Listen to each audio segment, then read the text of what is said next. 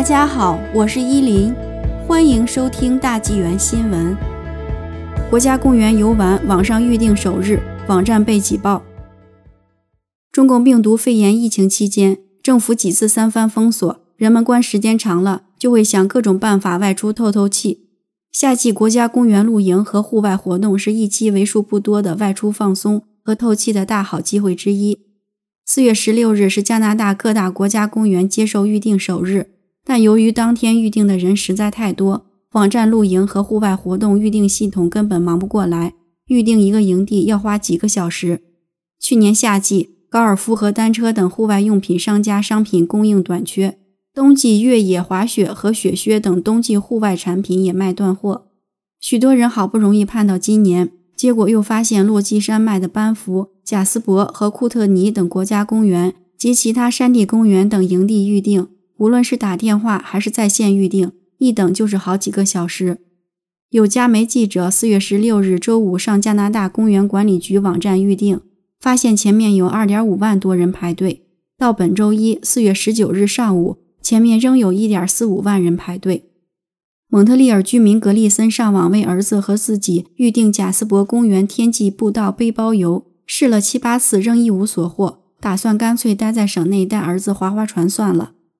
公园管理局上周五在脸书网页上透露，营地预订非常火爆，网站出现技术困难，希望人们多些耐心。户外爱好者们不买账，纷纷回帖指责管理局。明知玉叶网页开放首日会非常忙，却不做好应对准备。有卑诗居民反映，以前预订营地从没像今年这样难。上周五订了半天，仍订不到位置，只能放弃，打算就在省内小一些的公园打发时光。亚省有居民反映，花了十一个小时，好不容易订上一个位置，但仍不是首选。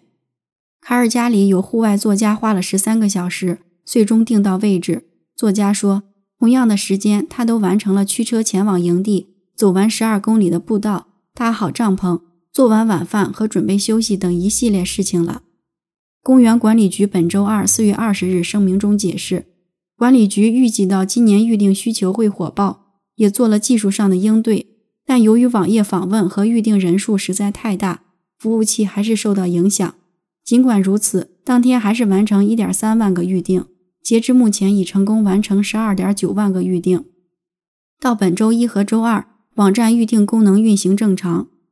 有人表示，能理解公园管理局网站维护升级成本昂贵，但全国所有公园、步道和营地预订都在同一天开放，实在不能理解这样操作背后的逻辑是什么。